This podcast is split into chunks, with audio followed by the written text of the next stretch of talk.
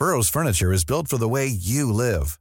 From ensuring easy assembly and disassembly to honoring highly requested new colors for their award-winning seating, they always have their customers in mind. Their modular seating is made out of durable materials to last and grow with you. And with Burrow, you always get fast, free shipping.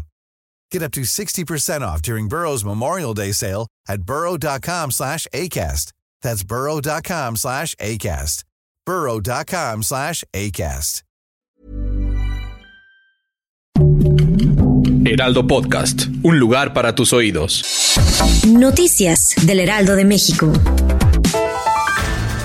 Esta tarde el Senado de la República ratificó con 63 votos a favor y 43 en contra la renuncia presentada por el ahora exministro Arturo Saldívar, por lo cual ya podrá abandonar su cargo como ministro de la Suprema Corte de Justicia de la Nación. La discusión no ha parado en la Cámara de Senadores, puesto que el artículo número 98 de la Constitución establece que la renuncia de un ministro solo puede proceder si deriva de una causa grave.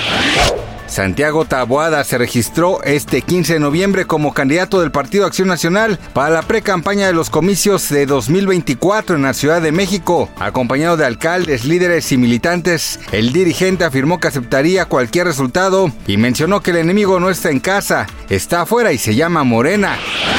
Mediante un comunicado, la Agencia de Caminos y Puentes Federales detalló que el ajuste en las tarifas comenzó a aplicarse en las vialidades desde el primer minuto de este miércoles y recordó a los usuarios que esta acción se llevará a cabo con el objetivo de que los recursos recaudados por el peaje se empleen para cubrir los gastos asociados a la operación y conservación de los tramos en beneficio de la población.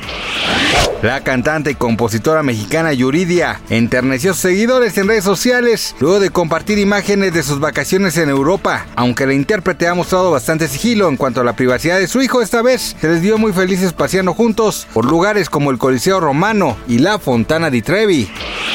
Gracias por escucharnos, les informó José Alberto García. Noticias del Heraldo de México.